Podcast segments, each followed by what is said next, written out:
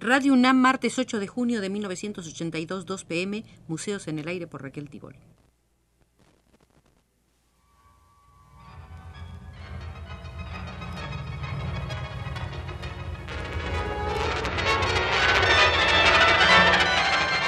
Museos en el Aire.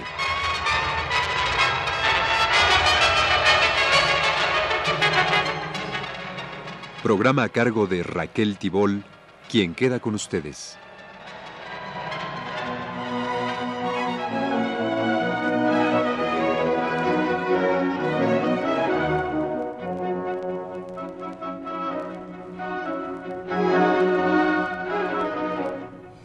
En estos momentos el Museo del Exilio tiene más salas de las que aconsejaría una vida democrática, de buenos gobiernos y ejércitos al servicio de sus pueblos y no de la muerte para beneficio de monopolios y oligarquías.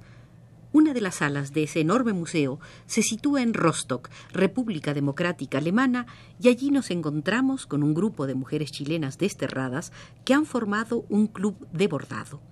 Lo integran 15 mujeres que bordan conjuntamente lo que se ha dado en llamar las arpilleras. El bordado se hace con maña y con celo y en él se materializan los pensamientos, las esperanzas y las ilusiones de un pueblo, el chileno. Flores, hombres, calles, coches, banderas, la cordillera de los Andes. Muchas flores de los colores más llamativos. Las casas suelen volar por el aire y las flores brotan asimismo en carreteras asfaltadas. Lo que le interesa a las bordadoras es que la arpillera, un tapiz en verdad, irradie alegría. Las mujeres que hacen este tipo de tapices no son bordadoras de oficio. Algunas comenzaron a conocer ese tipo de labor apenas en la emigración, incluido el sentido creativo y el de diseño. En el grupo de Rostock hay una cabeza, se llama Margarita, versada diseñadora que dio clases de tapiz en la Universidad de Santiago. En el exilio siguió enseñando y haciendo su obra personal con colores encendidos. El segundo grupo de hacedoras de tapices se organizó entre las chilenas que radican en Dresde por sugerencia del Comité Chile Antifascista de Berlín. En Chile, la antigua labor de las arpilleras había adquirido la dimensión de un arte de masas durante el gobierno de la Unidad Popular. Los trabajos más conocidos provenían de Isla Negra, la pequeña localidad costera donde tenía su casa Pablo Neruda. El poeta apreciaba las arpilleras elaboradas por las mujeres de Isla Negra precisamente por las escenas de la vida diaria, por su diseño ingenuo y de fuerte colorido. En los años en que fue embajador del gobierno de la Unidad Popular en Francia, Neruda adornó su despacho de la embajada en París con las llamativas arpilleras. En la dura vida del exilio, las mujeres chilenas buscaron tareas de tiempo libre para permanecer unidas y hacer más estrecha la solidaridad y el recuerdo de su patria. No es fácil acudir a este tipo de tareas después de un día de trabajo.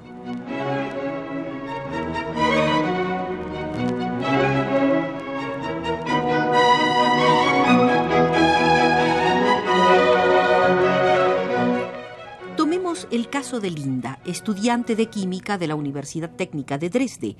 Para ella, acudir a la cita de la arpillera es una oportunidad de distraerse, convivir con sus compatriotas, charlar sobre Chile o volver a recordar las canciones más entrañables. Las arpilleras no las hacen las mujeres del exilio para vender, sino para ser expuestas, para que las vea mucha gente y conozcan el pensamiento de la porción dispersa de los chilenos. Ellas dicen, cuando un día volvamos a nuestra patria liberada, nos llevaremos las arpilleras con nosotras, como muestra de que Chile ha permanecido siempre en nuestros corazones. Para bordar las arpilleras, las chilenas de Dresde se reúnen una vez a la semana. No es mucho. No obstante, el tapiz va creciendo visiblemente bajo sus manos hábiles. Casi siempre el bordado se basa en dibujos hechos por los niños, algunos de ellos nacidos ya fuera de la patria, pero ligados a ella por la añoranza de lo que el tiempo desdibuja o los sentimientos contagiados por los mayores. La cabeza del equipo de bordadoras comenta no corregimos nada, se perdería el encanto del original, del pensamiento ingenuo de los niños, si acaso llenamos alguno que otro vacío. Después de cada sesión semanal, una se lleva la arpillera a su casa para seguirla trabajando, si es que puede, hasta el próximo encuentro. Ya todos los detalles de color y materiales fueron acordados colectivamente. Las bordadoras están conscientes de que en las imágenes de las arpilleras queda un trozo del ser nacional y del ser individual de los chilenos que lucharon y siguen luchando por un Chile democrático.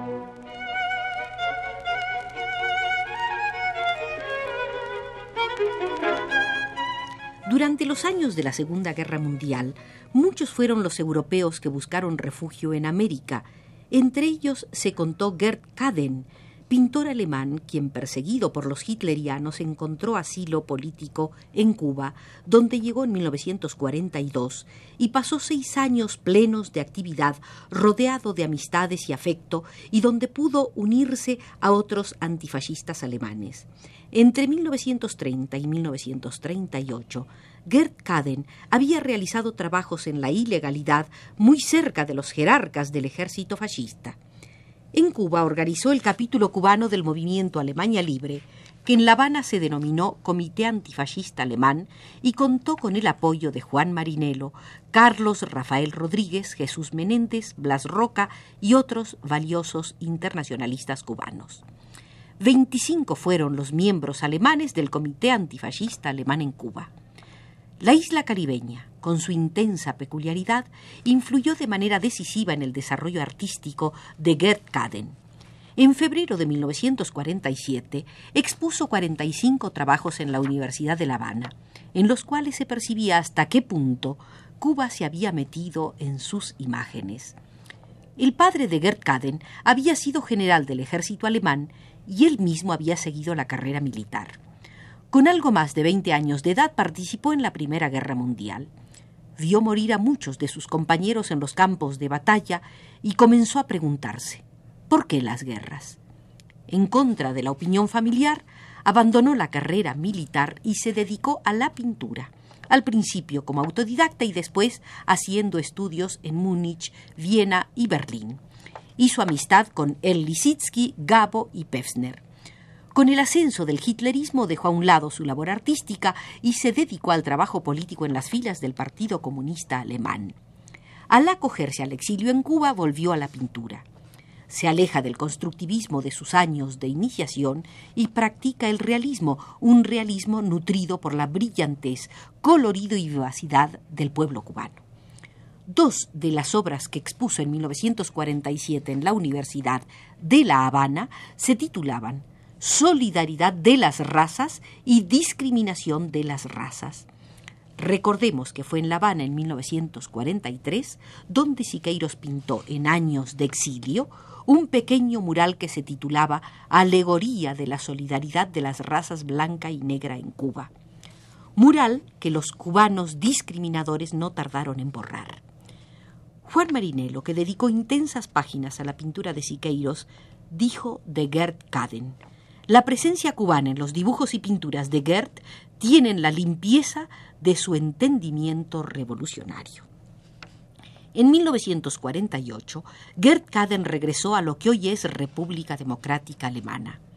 Antes de partir propició la transformación del Comité Antifascista de Cuba en el Círculo Alejandro de Humboldt, Asociación Democrática de Habla Alemana.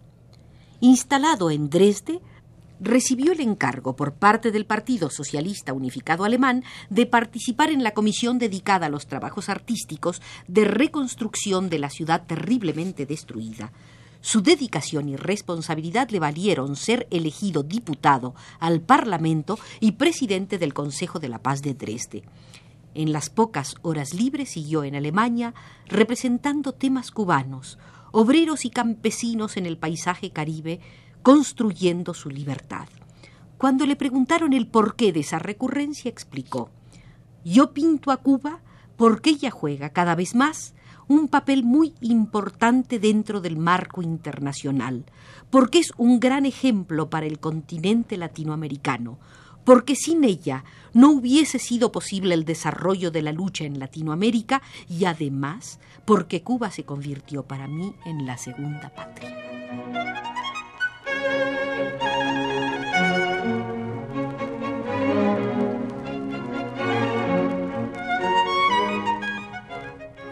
No todos los exilios son fruto de la persecución, los hay frecuentes de carácter voluntario, y este es el caso de George Kostakis, ciudadano soviético de padres griegos, quien decidió emigrar al Canadá.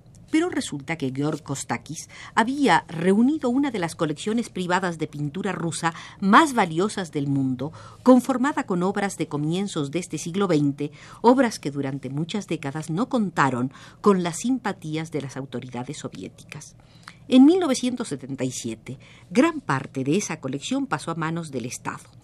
Centenares suman las piezas de arte abstracto, cubista y constructivista reunidas por Georg Kostakis y se libraron así de la negligencia y la oposición oficiales. Cuando Kostakis quiso emigrar, decidió negociar con el gobierno de la URSS. Resultado.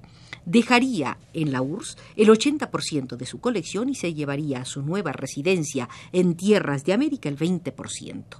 En 1977, Kostakis tenía 65 años de edad.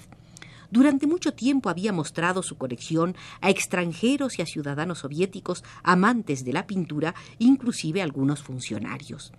En una visita hecha antes de 1977 a la URSS, Luis Cardosa y Aragón pudo conocer la colección de Kostakis, compuesta por obras de Mark Chagall, Vasily Kandinsky, Kazimir Malevich, Vladimir Tatlin, Lyubov Popova, Alexander Rochenko, Olga Roxonova y muchos otros pinturas realizadas entre 1917, 1918, 1919 y principios de los 20.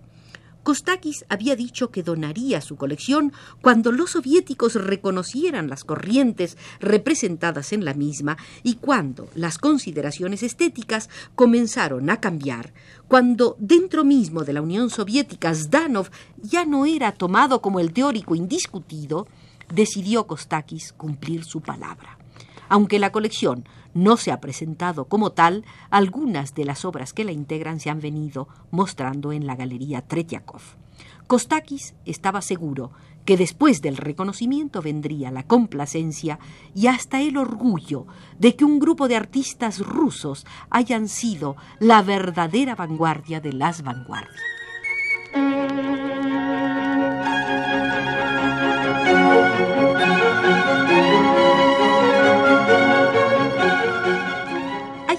Exilios internos. Así podría denominarse lo que aconteció en España con la arquitectura franquista, catalogada por la crítica de nuestros días como parte del tremendismo nacional. Esa arquitectura conoció su ascenso en la década oscura, la que va de 1939 a 1949. Para los españoles posfranquistas, la arquitectura del franquismo es una arquitectura especial causada por una guerra especial no de una arquitectura nacional específicamente española, sino de una arquitectura visceralmente franquista. Y esa ausencia de autenticidad es paradójica, ya que la intención fue muy otra, a saber, enraizar la nueva arquitectura en la tradición hispana, desde Herrera a Villanueva, pero de esas grandes arquitecturas no se tomó el espíritu, sino la tramoya. Sobre esa búsqueda externa de una tradición incidieron influencias foráneas, fruto del mimetismo político de la época, en concreto las influencias nazifascistas germano-italianas con su vacía grandilocuencia. El monasterio de San Lorenzo del Escorial, motor inmóvil de España, según el teórico del fascismo español Ernesto Jiménez Caballero, se convirtió en el modelo ejemplar de la arquitectura de la posguerra civil. El propio Franco así lo entendió cuando en 1959 dijo que el Escorial es el monumento de nuestra grandeza pasada y la basílica y los anexos del Valle de los Caídos el jalón y la base de partida de nuestro futuro. Sin duda Franco tenía razón cuando consideraba la Basílica del Valle de los Caídos, edificada casi por completo con mano de obra procedente de los prisioneros de guerra, como paradigma de su época.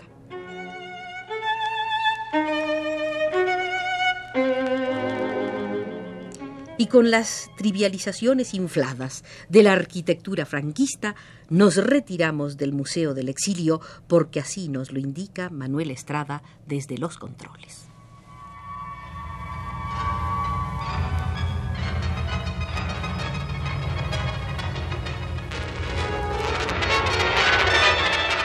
Este fue Museos en el Aire.